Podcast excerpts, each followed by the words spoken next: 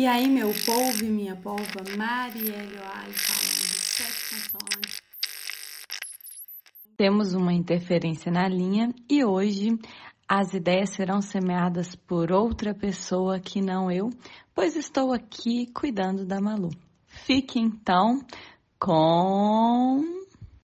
E aí, meu povo e minha polva, Rogério Pena falando, seis vogais, seis consoantes de muito improviso, piada and filosofia para vocês. E enquanto a Marielle está de licença maternidade cuidando da Malu e nos entretendo no seu Instagram com os cuidadinhos com ela, eu estou aqui para, assim como outros colegas, ajudar essa amiga, professora e mãe agora que passa noites em claro, limpa sujeiras épicas que se você não for pai, você não sabe que um sujeito, um indivíduo, um ser humano é capaz de fazer. E claro, como eu sou professor de filosofia, também ensino improviso, faço improviso, tanto na sala de aula quanto fora da sala de aula, nos palcos, eu trouxe para você uma frase que para mim faz muito sentido, tanto na filosofia quanto no improviso. Aliás, é uma frase do improviso.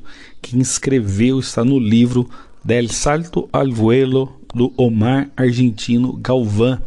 E a frase é: Afrouxe os laços que prendem a criatividade com as cordas do preconceito com as cordas da modéstia, da vergonha, prepare-se para o jogo. Vou repetir. Afrouxe os laços que prendem a criatividade com as cordas do preconceito, da modéstia, da vergonha. Prepare-se para o jogo. Olha só essa frase do Omar argentino Galvão. Ela tem, lógico, tudo a ver com improviso, porque dentro do improviso você precisa se livrar dos seus pré-conceitos, se livrar da sua vergonha, precisa se livrar da sua timidez, daquela coisa de, ah, eu não sou capaz, eu não consigo, e se preparar para jogar, para improvisar. Lógico que se você tem vergonha, né, se você é, é tímido, você aprende primeiro a se soltar dessas amarras. Quais são essas amarras? O que, que é isso que nos prende? E o que, que também, diante da vida, nos prende? É justamente o nosso preconceito, o nosso julgamento. O julgamento do outro em relação a nós, a gente fica preocupado com o julgamento do outro em relação a nós e ficamos preocupados também, especialmente, com o nosso auto-julgamento. Nosso auto-julgamento é pior do que o julgamento dos outros. Então, essa frase do Omar tem tudo a ver com essa coisa de eu me soltar, eu me libertar para que eu possa ser quem eu sou. Quem eu sou de verdade. Sem ter vergonha de quem eu sou, sem ter preconceito de quem eu sou, tem, e sem ter medo de mostrar quem eu sou. Porque nós vivemos numa sociedade onde eu ser quem eu sou, ser autêntico, claro que a autenticidade ela é uma qualidade, é, falta de educação, grosseria, ah, desrespeito não é autenticidade. Né? Isso daí são defeitos que a gente precisa melhorar enquanto ser humano. A autenticidade é você ser de fato quem você é. Se você está sendo autêntico e é mal educado, as pessoas não vão gostar, né? Isso não é legal, porque não faz parte da relação social, ou melhor, não flui a relação social entre os indivíduos quando essa autenticidade está dentro desses parâmetros mal educados e indissociáveis, né? Ou insociáveis, não sei qual seria a melhor palavra para essa situação. Mas aquele sujeito, aquele indivíduo que não é capaz de socializar. Inclusive, a esse respeito, tem uma frase do filósofo Aristóteles que ele vai dizer assim: é, que o homem ele é um animal político e ele não é capaz de viver sozinho. Porque se ele vive sozinho, ou ele é uma besta fera ou um deus e não um ser humano. Então o ser humano ele vai querer viver em sociedade porque o homem é um animal político. Para que eu possa viver em sociedade, sendo eu mesmo, de uma maneira livre, leve e autêntica, eu preciso afrouxar os laços que prendem a minha criatividade, que prendem o que eu sou, que prendem a minha capacidade de pôr para fora tudo aquilo que eu realmente é, tenho para oferecer e me preparar para colocar isso em jogo. Outra coisa que acontece é a gente tem o hábito de dizer que não é criativo, né? Ah, eu não sou criativo. Olha só a Marielle, quanta coisa ela faz, ela é criativa. Olha só o Rogério, quanta coisa ele faz, ele é criativo. Olha a Cintia, olha o que ela faz no, no Instagram dela, no stories dela, ela é criativa. Olha esse, olha aquele, olha aquele outro. E aí eu vou citando as pessoas e vou dizendo pessoas que eu acredito que são criativas. E eu não acredito é, na minha criatividade. Isso também é uma outra coisa que está me prendendo, né? É essa modéstia, é eu achar que eu não sou capaz de fazer isso. E também tem uma outra coisa que eu acredito que a Marielle já disse isso aqui e eu vou repetir: as pessoas acreditam que criatividade é um dom. Olha só o dom que ele tem. Ah, mas criatividade é inspiração. Ai, mas eu não sou uma pessoa inspirada. Então, eu não sou uma pessoa criativa. E aí eu venho aqui para te dizer que criatividade é muito trabalho duro, é muita transpiração. Tem uma citação que agora eu não me lembro exatamente de quem é que diz que ah, 1% transpiração, é, 1% inspiração e 99% transpiração. No, na criatividade é 1% inspiração e 300% transpiração. Você tem que suar muito para você ser criativo. Por quê? Porque você precisa buscar referências, você precisa pensar, você precisa refletir, você precisa olhar, você precisa conectar, você precisa combinar as coisas e é importante você saber e lembrar-se que criatividade é a capacidade que o ser humano tem de solucionar problemas. Inclusive, a escola, ela deveria ter esse papel de nos fazer pensar e buscar soluções de problemas Inclusive, nos últimos anos, as atividades é, têm esse nome, né? Para justamente elas levarem o aluno à solução de problemas. Não estamos conseguindo ainda, mas uma hora a gente vai chegar lá. Mas por que a gente não está conseguindo? Porque o modelo educacional ainda não favorece muito, né? E também o modelo de formação dos professores também não favorece muito. Mas eu não vou me pegar nisso aqui não, porque senão a gente vai ficar 10 horas aqui falando a esse respeito e eu tenho muito a falar sobre isso.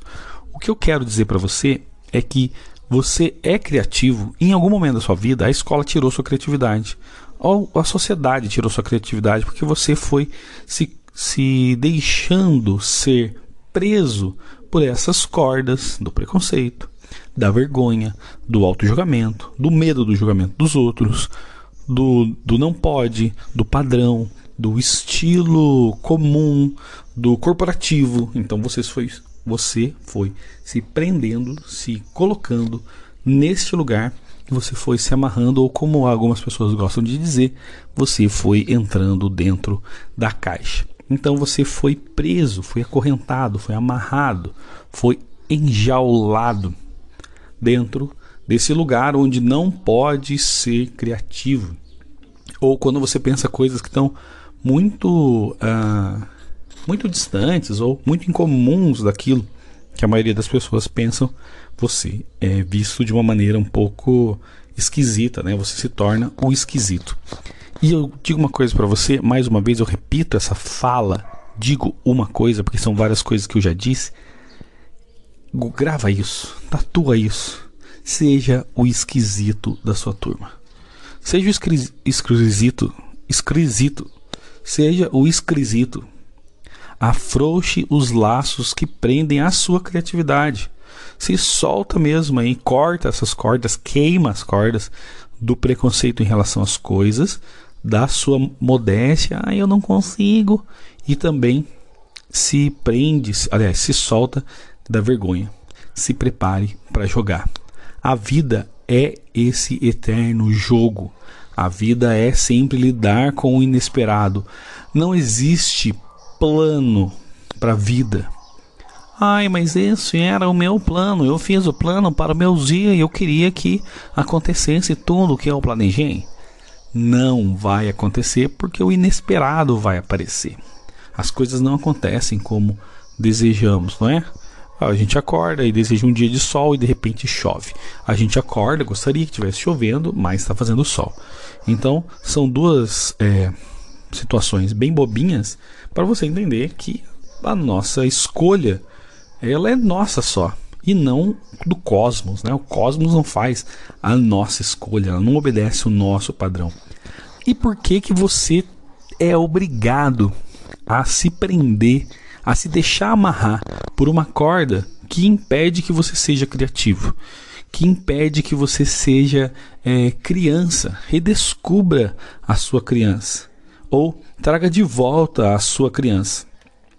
Tem uma uma frase do Omar também que eu gosto muito. Deixa eu ver se eu, se eu encontro aqui. Eu estou diante das minhas é, anotações. Uma outra frase dele, ele vai dizer assim: ó, escolho brincar, escolho fazer da minha profissão uma atividade lúdica e prazerosa. Você escolheu a sua profissão, fazer dela uma atividade lúdica e prazerosa? Lúdico não significa que você vai ficar lá de brincadeirinha, que nem criancinha, não. Lúdico mesmo, divertido, algo que faz você querer estar ali. Você fez a sua profissão isso. Se você, se você não fez, por favor, procure fazer, senão você vai entrar num burnout aí uma depressão é, e você não vai querer mais trabalhar, tá? Então presta bem atenção nisso. Tem um relato do Omar no livro dele que ele vai dizer assim ainda: quando os alunos terminam uma aula eufóricos porque sentem que deixaram sair a criança que todo mundo tem dentro dentro de si, imagino que, que seja assim que se separa cada um a voltar para casa, vão colocar o filho em algum compartimento do carro.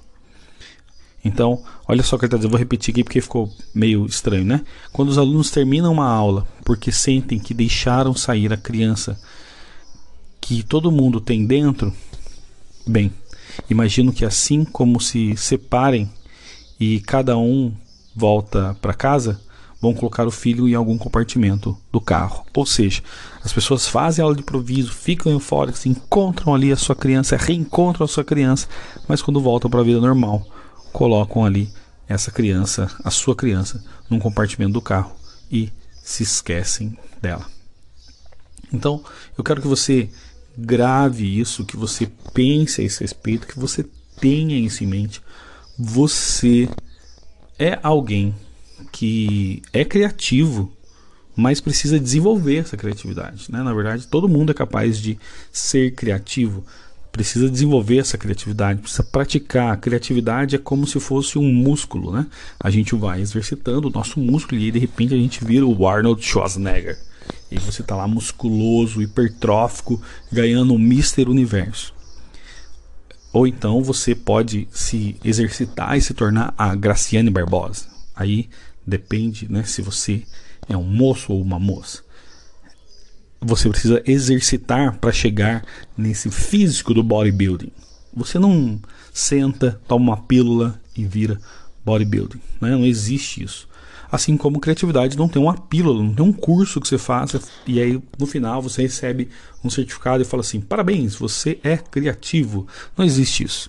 Você precisa, você pode até fazer o curso de criatividade, mas se você não pôr em prática, se você não desenvolver, você não vai conseguir pensar além. Então, pensar sobre si, uh, conhecer-se, saber que você está, reconhecer que você está preso por essas amarras é uma chance já ser livre. Quando você reconhece então que você está nessa situação, preciso me tornar livre. O que, eu tenho que fazer agora? Então tenho que buscar referências. O que eu posso fazer?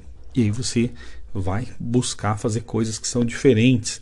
Busque pessoas, busque pessoas que possam te ajudar nessa questão de, da criatividade. Busque pessoas que são criativas. Fale com a Marielle, me procura, procura alguém que você vê no Instagram que você tem como referência criativa, começa a seguir é, alguém que você está vendo no Facebook, sei lá, alguém que trabalha com você, que você entende que é criativo, senta com essa pessoa, pergunta por que, que você faz, onde você foi, por que, que você é assim, e aí a pessoa vai te contar como é que ela faz, e você não tem que seguir esse modelo, porque se você quiser seguir modelo, você vai deixar de ser criativo, você só vai ser mais uma vez escravizado, amarrado, acorrentado por um modelo para ser eficiente e também não vai dar certo, porque a criatividade ela é para cada momento, assim como o improviso ensina que é estar no aqui agora e viver o momento presente. A criatividade também é para aquele momento, é para aquela situação. Então fazia muito sentido inventar a roda d'água, sei lá quantos mil anos atrás, porque naquela época a roda d'água era algo extremamente criativo, não existia isso.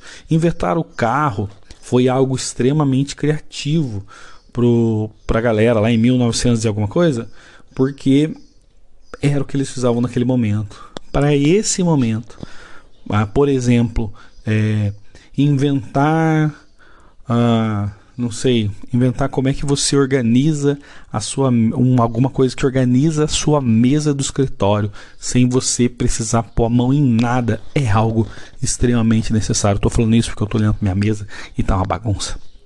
Então, você precisa olhar a situação, o problema e como é que eu posso solucionar. Quais seriam as maneiras comuns? E aí eu quero dar uma dica para você, que é uma dica que na comédia stand-up a gente faz para criar piada.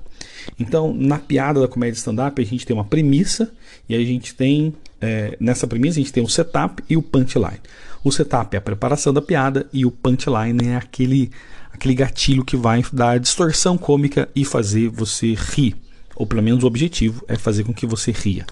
E quando a gente vai escrever a piada, a gente coloca lá então o nosso setup.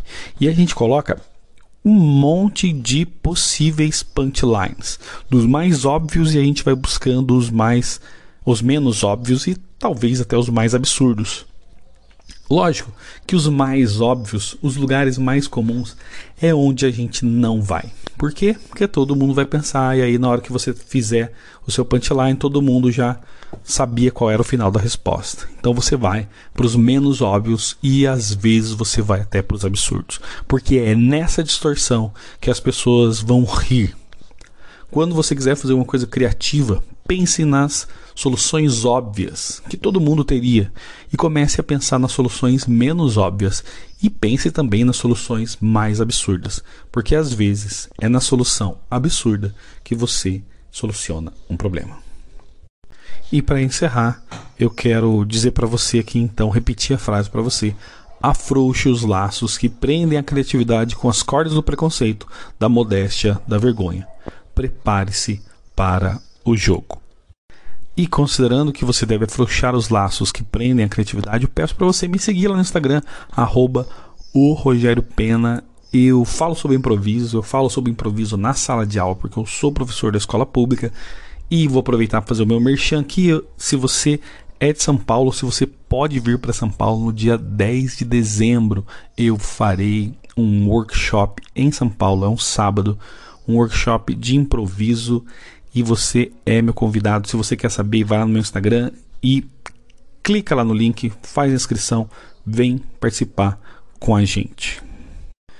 E dessa maneira eu deixo vocês com o meu abraço virtual, mas com a intenção de ser real, que você afrouxe os laços que prendem a sua, sua criatividade, as cordas que prendem o preconceito, que te prendem no preconceito, na modéstia, na vergonha e eu desejo que você se prepare para o jogo. Um abraço e até mais, seus idiotas. Afrouxe os laços que prendem a criatividade com as cordas do preconceito.